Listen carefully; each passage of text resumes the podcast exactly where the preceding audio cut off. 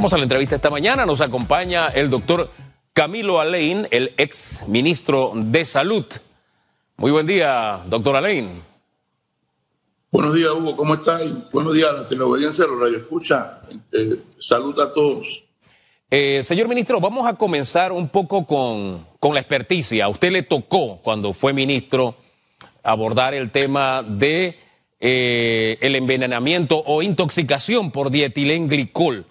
Eh, ¿Qué analogía puede usted hacer de lo vivido en aquella época que le dejó experiencia para aportar entonces a lo que estamos viviendo el día de hoy? Bueno, definitivamente eh, el problema del dietilenglicol fue una gran experiencia y muy difícil porque todas las crisis donde ocurren muertes es lamentable para el país y para los familiares. Eh, en el caso del dietilenglicol, el medicamento glicerina pura entró al Seguro Social en el 2003. Yo ni siquiera era ministro en ese momento.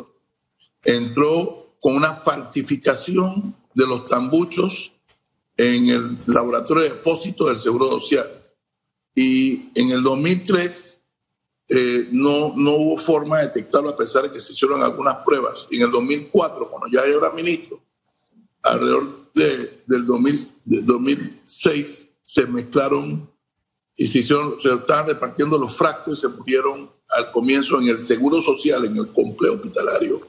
Más de 12 pacientes. Yo estaba en Estados Unidos en una reunión de OPS. Cuando llegué me informaron y de una vez abordamos el tema e inmediatamente eh, integramos un grupo de notables para ayudar y aportar y pusimos el ministerio en pleno, aunque era un problema directo del Seguro Social, sin embargo, como ministro de la, del, país, yo preferí liderizar el problema y pedimos la, la, asistencia del CDC de los Estados Unidos y rápidamente llegaron a Panamá eh, y en más de mínimo siete días descubrimos la causa y recogimos todos los frascos que pudimos recoger con una gran participación ciudadana, incluyendo los clubes cívicos, los comités de salud, los comités de agua, la Junta Comunal, los representantes corregimiento y demás. Eh, esa experiencia de la activación social era muy importante, a pesar de todo lo que, el esfuerzo que hicimos con el CDC, los notables, y todo, quisimos dar una hoja de ruta que se dejó y quisimos unificar el sistema de salud para dar de aprovechar de una crisis una oportunidad. Y bueno, ahí estamos de nuevo en una crisis que ya no es no saber qué es, sabemos que es un coronavirus, aunque no hay nadie en el mundo experto, experto en el tema.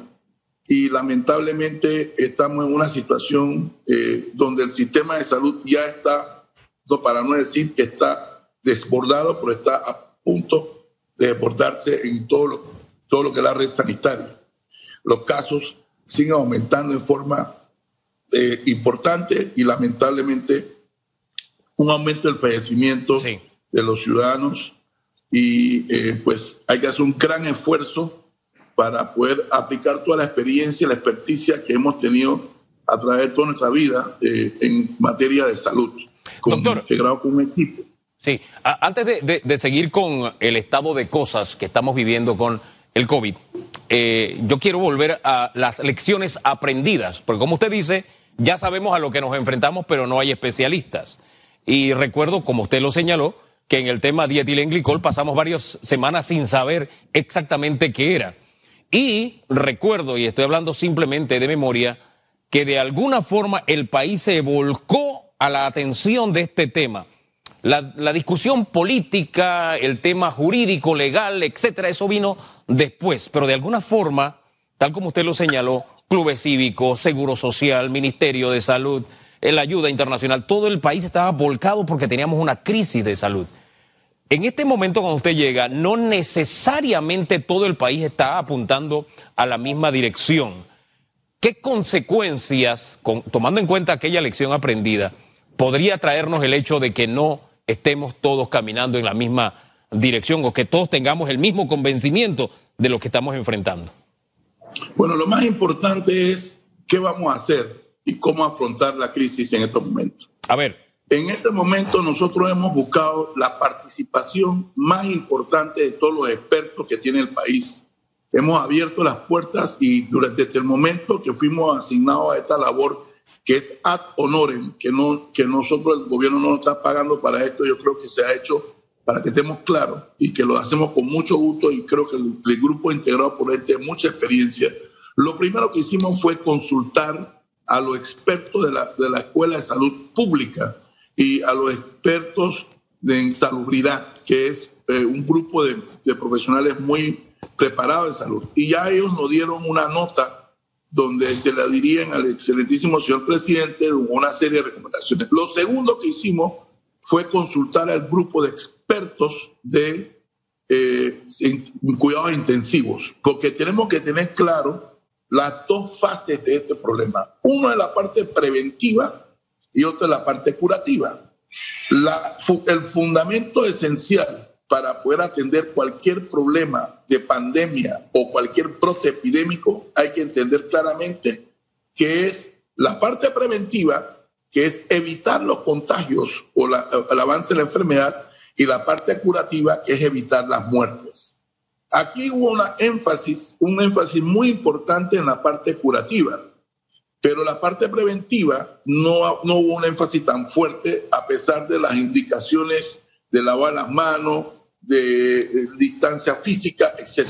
Pero la activación social, la trazabilidad y el bloqueo de la, de la corriente por donde va la enfermedad no ha alcanzado y no ha rebasado porque mientras más contagio haya, más pacientes van a ir al hospital producto de la enfermedad.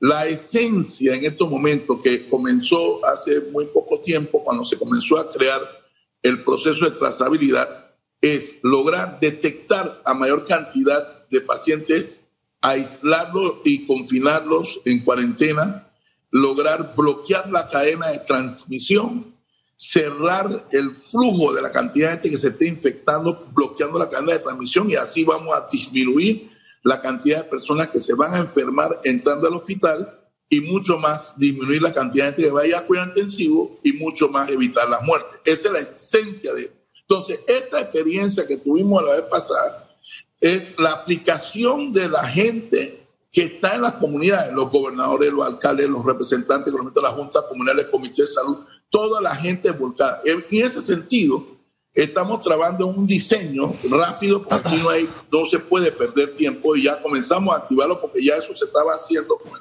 el ministro actual, que era el responsable que se lo encargaron hace más de una 10, 15 días el presidente directamente de fortalecer lo que es la trazabilidad, es lo que es activar a la gente y poder buscar la forma de cortar en la transmisión comunitaria. La, la Organización Mundial de la Salud habla de cuatro fases. La primera fase es que no hay caso, la segunda muy poco, la tercera son los clústeres que existen en San Miguelito, la 24 de diciembre, Tocumen, etcétera. Y la, cuarta fase, que es la peor, que estamos ahí, para mí ya es la transmisión comunitaria, que inclusive no sabe ni con quién ni cómo fue que fue infectado. Entonces, la clave de esto no es la parte curativa, claro, porque ya se está desbordando todos los cuidados intensivos, todos los hospitales privados y públicos, pero lo más importante es cortar la transmisión. ¿Cómo se corta la transmisión? Bueno, hubo un periodo de la cuarentena.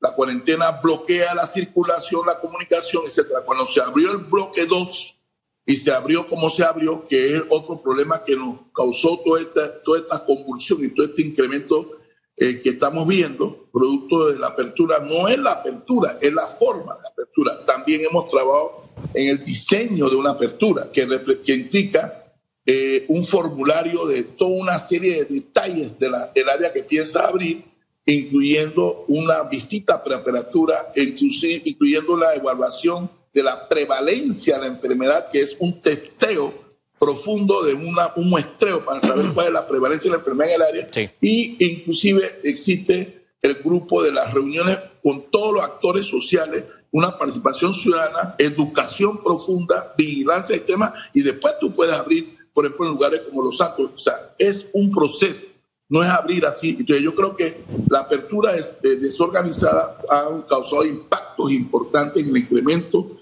de la cantidad de casos. Aunado a eso, el fundamento esencial para cortar la transmisión es detectar casos, aislarlos, confinar, cuarentena, vigilancia y bloquear, eh, hacer la trazabilidad con quién estuvo esa persona, dónde vio a quién, con quién se reunió. Y toda esa gente buscarla para lograr evitar que se sigan transmitiendo la enfermedad de contacto. Porque lo peor de todo esto es que lo hemos estado viendo, es una gran cantidad de asintomáticos, sí. que son personas que tienen el, contagio, pero no tienen ni tos, ni fiebre, ni nada, y que algunos también sintomáticos leves, que no demuestran mayor síntoma, se reúnen o, hablan con alguien, etcétera, y, y, ahí va el contagio sin que la gente se dé cuenta. El otro tema crucial en este momento que estamos trabajando es el aislamiento de las áreas de personas de alto riesgo.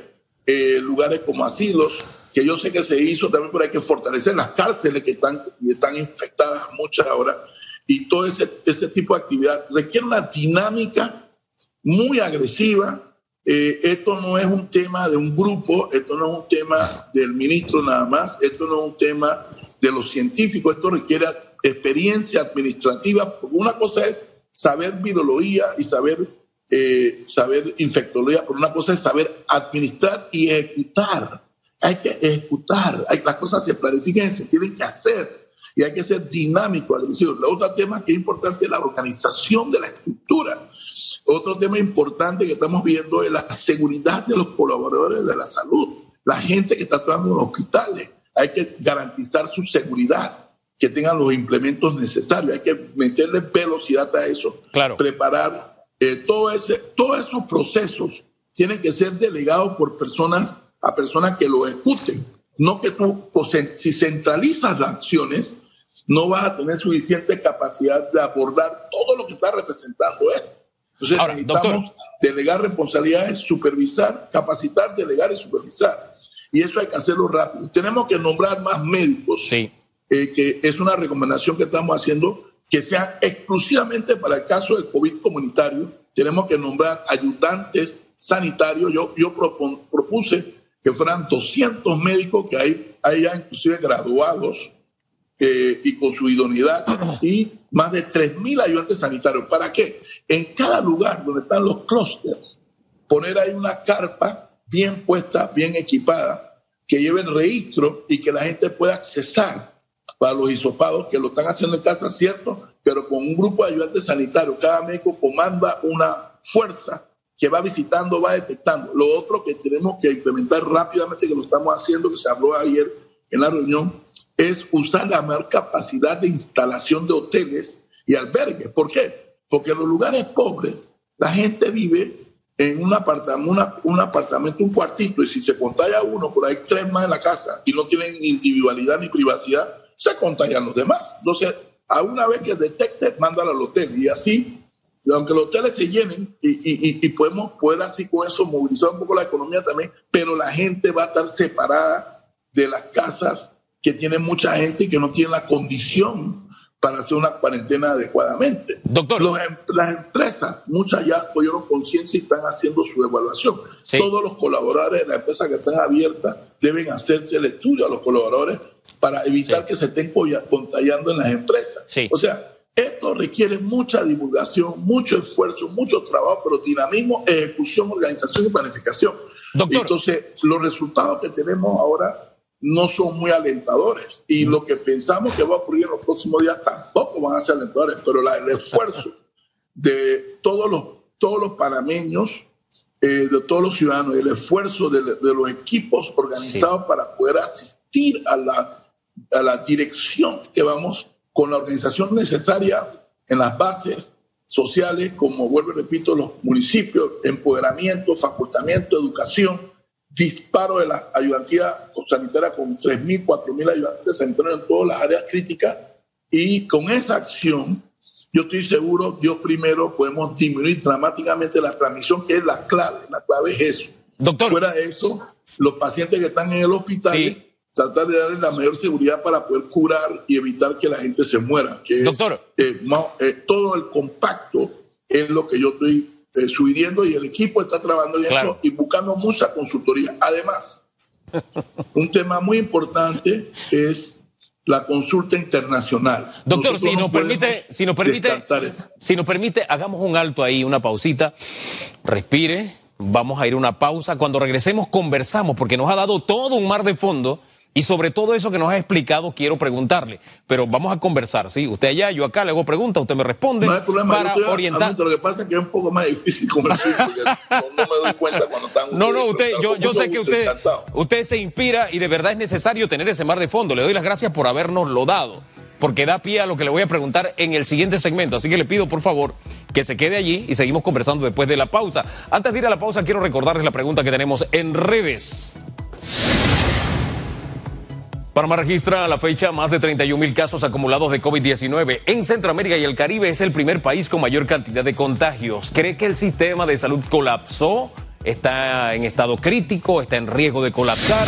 ¿Qué responsabilidad nos cabe a los ciudadanos de que esté, se encuentre en ese estado? ¿Qué responsabilidad tienen las autoridades con la estrategia que nos han marcado para seguir adelante? En fin, hablemos de todo ese tema. ¿Qué debemos hacer? ¿Qué deben hacer las autoridades? ¿Qué debemos hacer nosotros? Todo eso con el hashtag radiografía. Pausa, regresamos para conversar con el exministro Camilo Aleino.